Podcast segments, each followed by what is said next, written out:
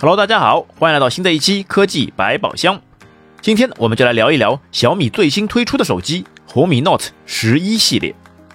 我们知道红米手机一直是主攻千元机市场，具有非常高的性价比，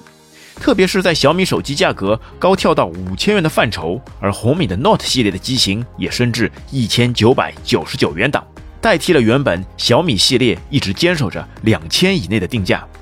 但价格的提升也确实是给性能和体验带来了大幅升级，千元机用着布卡也逐渐成为了一种标准。这次的红米 Note 十一系列分别推出了三款机型：红米 Note 十一五 G、红米 Note 十一 Pro 和十一 Pro Plus，全系都采用了天玑处理器。三款机型外形基本都一致，都采用了四方棱角分明的设计，前置针孔摄像头，侧边指纹。外形看着还是挺不错的。这次红米手机主要的特点都是在起售价一千九百九十九元的 Note Pro Plus 上。这次在千元机市场上也带来了一百二十瓦的快充，基本十五分钟充满一部四千五百毫安的电池，还是非常给力。对比于十一 Note Pro 上的六十七瓦快充，则是要快了非常多。关键是包装盒内还标配了一百二十瓦的快充头。另一个亮点则是采用了一百二十赫兹的高刷屏，这次使用的是三星的一四 AMOLED 屏幕，显示效果还是非常棒的。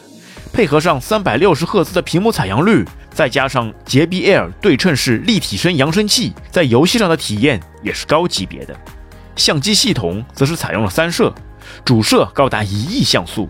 并配有两百万的微距和八百万的广角镜头。但这里比较有趣的一点是，因为 Note 十一采用了相同的模具，但是 Note 十一搭载的是双摄，所以有一个镜头是空着作为摆设的，在这一点上还是比较好玩。其他像红外遥控、三点五毫米耳机孔等主流功能都还有。目前基本只要在售价一千五百元以上的手机上，都会标配 NFC 这个非常实用的功能，并且安卓机上的 NFC 是全功能的。不仅能当公交卡、银行卡，还能模拟出一些门禁卡，非常的实用和方便。这次 Note 十一 Pro 系列虽然在处理器和运存闪存上有点缩水外，其他方面都类似于红米的 K 四零系列，并且有了快充的加持，性价比还是非常不错的。对手机要求不高的用户，完全可以拿来作为主力机使用。而 Note 十一则还是中规中矩的小升级，除了价格一千稍微出头一点点，其他就一般般了。这次售价从一一九九起到二三九九，还有各种好听的名字的颜色，并且现在的配色名都开始升级到了四字头了。不知道以后会不会出来五个字的颜色名字呢？都可以把各种形容词都加上去了，并且作为红米代言人的王一博还有一款限定款。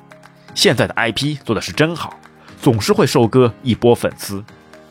好了，亲爱的听友，你会选择新出的红米 Note 十一 Pro 系列吗？本期节目就到这边，感谢您的收听，我们下次再会，拜拜。